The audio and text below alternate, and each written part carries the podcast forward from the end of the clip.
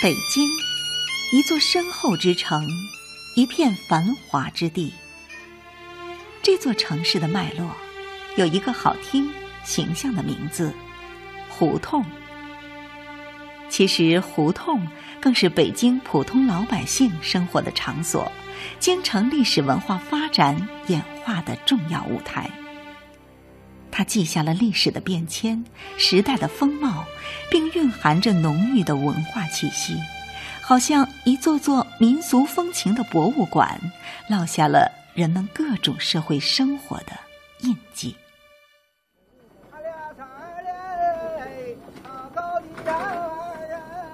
漫步其中，似乎到处都是名胜古迹。胡同里的一块砖、一片瓦。都有好几百年的历史了。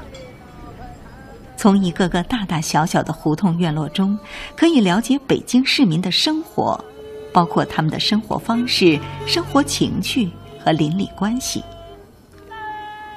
要说北京的哪条胡同文化味儿最浓，当然要数琉璃厂了。闻名中外的琉璃厂古文化街就坐落在北京和平门外。八百米长的琉璃厂胡同以南新华街为界，分成东西琉璃厂。它起源于清代，当时各地来京参加科举考试的举人大多集中住在这一带，因此在这里出售书籍和笔墨纸砚的店铺较多，形成了较浓的文化氛围。戴月轩书记于天英，呃，琉璃厂对于我们北京来说意味着什么呢？琉璃厂，我觉得对北京意味着，其实就是文化，因为琉璃厂吧这条街呢，给大家的印象呢，应该是文化街。你说一般提到，比如说提到王府井、大栅栏，那是商业街，这个概念是商业街的概念。但是琉璃厂它是独一无二的，它会给人家一想到的就想到文化。比如说啊，我们出去说您在哪儿工作？我在琉璃厂。说您那您是文化人。他会这么样来给给他的印象啊，琉璃厂它代表的是一个中国的一个传统文化，我觉得这一点是非常非常重要的，也是它一个特别独具的一个特色，它包含着文化。北京的包容在于它有着沉稳宽阔的胸怀，深爱金碧辉煌的宫殿，也流连市井之处的人家。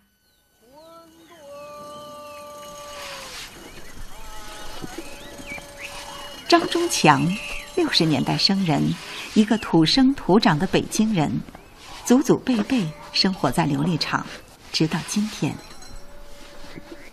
张忠强的太爷爷、爷爷、父亲都是老实本分的手艺人，做毛笔在琉璃厂一带可是出了名的。手艺活儿说白了，靠手吃饭。刷子李中说，手艺人靠的是手，手上就必得有绝活儿。泥人张里也说：“手艺人靠手吃饭，求谁处谁。”他们的日子自得其乐。到了张师傅这里，做手艺的初衷不曾改变，不同的是，他爱上了制作兔爷。兔爷是北京老传统玩具。老舍先生在《四世同堂》中这样描写：脸蛋上没有胭脂，而只在小三瓣嘴上画了一条细线。红的上了油，两个细长白耳朵上淡淡的描着点浅红，这样小兔的脸上就带出一种英俊的样子，倒好像是兔中的黄天霸似的。它的上身穿着朱红的袍，从腰以下是翠绿的叶和粉红的花儿，每一个叶褶与花瓣儿都精心的染上鲜明而匀调的彩色。使绿叶红花都闪闪欲动。如今，张忠强也是赫赫有名的北京兔爷了。他的店就坐落在琉璃厂古文化街上。每天早上天不亮，他已经开始准备各种材料、泥巴、颜料，早早的打开店门，迎接各方来客。他这个兔爷呢？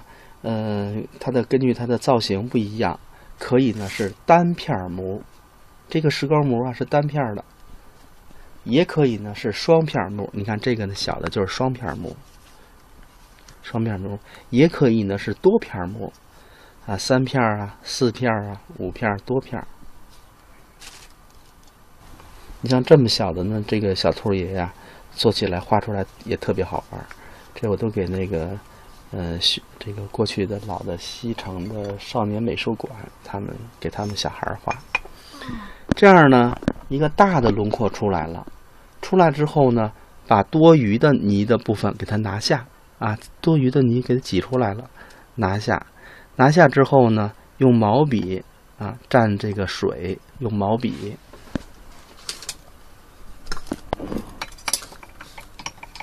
用毛笔蘸水，蘸完水之后呢，涂在这个多余的泥上。工艺流程，这个呢就是一个兔爷的一个啊造型，叫啊大将军啊如意造型。张师傅说，他最爱和来自五湖四海的朋友们聊天，特别是孩子们，跟他们说说兔爷的来历，再聊聊北京的文化。问他原因，他说现在生活好了，希望和大家伙儿多交流，让大家更了解琉璃厂的故事，了解北京的传统文化。很多颜色，它都有一只可爱的兔耳朵，它脸居然是像人呢，就嘴巴是兔对，其实啊，你说对了，呃，注意观察。刚说到这儿呢，这个小兔爷，孩子们喜欢兔爷。兔爷呢，也是孩子们的玩具。那八月十五中秋节，家家户户吃什么呀？月饼。对，吃月饼。吃月饼呢，请兔爷，这个可是老北京啊一个习俗。今天呢，老北京人买兔爷，包括全国各地的游客买兔爷，买的是什么呀？一个小玩偶，啊，一个是旧时的记忆，是团圆团聚、平安的意思，健康的意思。一个美好心愿的意思，对不对？一定得好好念书，功课怎么样？咱们还行，还行。嗯，好好念书，下次好有好成绩的时候再过来，再过来之后，叔叔有礼物。好好念书，有机会再过来，好吧，小姑娘，哎，小小子，哎，再见，拜拜。说实话。我们很难想象，被各方文化充斥着的现代社会，到底在哪里才有最初的味道。然而，古文化街上的这些老店，会给你一种时代感，甚至是落寞感。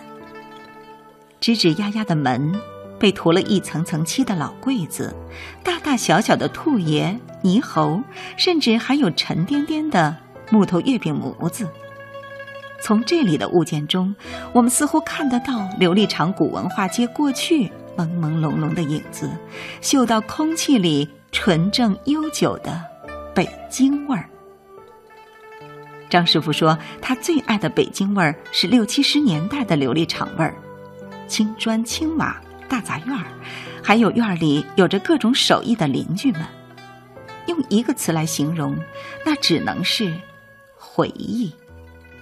说起童年时光呢，我是六十年代的出生的人，嗯，打我记事儿的时候啊，就知道有一条街叫琉璃厂文化街。当然了，那个时候呢不叫琉璃厂，我们呢都叫什么叫厂店儿啊？因为呢过年的时候小孩都到那儿呢，庙会有庙会，买一些小玩意儿啊，呃，这个家长呢带着这个自己的孩子呢选风车啊，买糖葫芦。买一些呢平时不容易见的一些小玩意儿啊，小泥人等等。因为六十年代呢的时候呢，这个人们的生活状况呢，呃，今按和今天来比的话，物质上非常的啊不丰富啊。呃，我们那个时候呢是住在琉璃厂附近的一个家大杂院，过去是个老煤铺啊，叫李家煤铺。这个大杂院里边有三十多户，那孩子一大堆，上哪儿玩啊？上大街上玩，大街指的就是琉璃厂。那个时候就知道，琉璃厂是文化人居住的地方，是这个文化人逛的地方。我们家里不用的东西在那儿呢，呃，外国人都喜欢，很有意思。张师傅的店铺在这条街上，家也在这条街上。逛逛这些老房子，淘上些老物件，再听听一些老故事，不难发现，这些林林总总的店铺也许并不能完全代表北京全部的文化特色，但却是见证了北京的文化变迁。北京画店、荣宝斋、戴月轩、旧书字画、文房四宝，吸引着很多的文人墨客、玩物大家。这也算是琉璃厂相当繁华的一段时光了，让很多老北京念念不忘。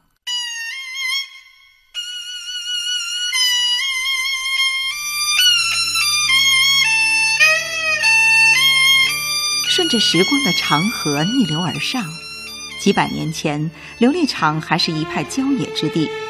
元灭金以后，在元金中都的东北开始新建一座巍峨的都城——元大都。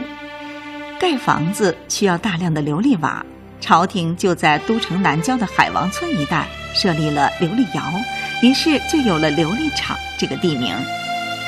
到了明朝，成祖朱棣下令迁都北京，琉璃厂的炉火也越烧越旺了。制作出来的琉璃瓦，把北京这座历史名城装点得金碧辉煌。琉璃厂书画店店主郝先生，这个元明时候，这个烧这个琉璃瓦，为建造这个北京的这个都城。据说到这个乾隆年间时候啊，乾隆有一次呢，站在这个紫禁城上头，往这个西南方向一看啊。说那哪儿啊？这么大烟雾腾高兴啊！啊，一看有啥风景啊？别污染。然后这乾隆一问边上那大臣啊，据说是刘墉在边上，说：“哟，您看那儿呢？那儿啊，那儿不是琉璃厂吗？烧窑的，当然有烟啊。”这么着，乾隆一看啊，那不雅，干脆迁走吧。这么着呢，据说就当时就迁到西山里去了。啊，然后这个时候的话呢，留下的这个琉璃厂啊，地方这个窑址是搬了，可这个名字呢留下了。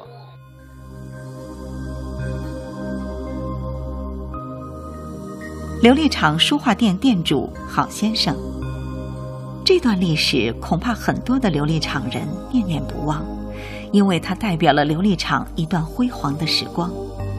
不过说到辉煌，八十年代的琉璃厂是一定要提的。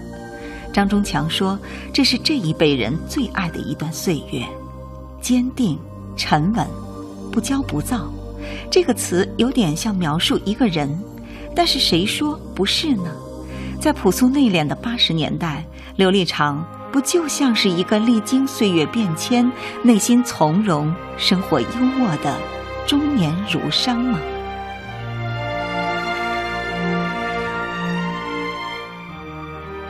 很多时候，我们很难用繁华。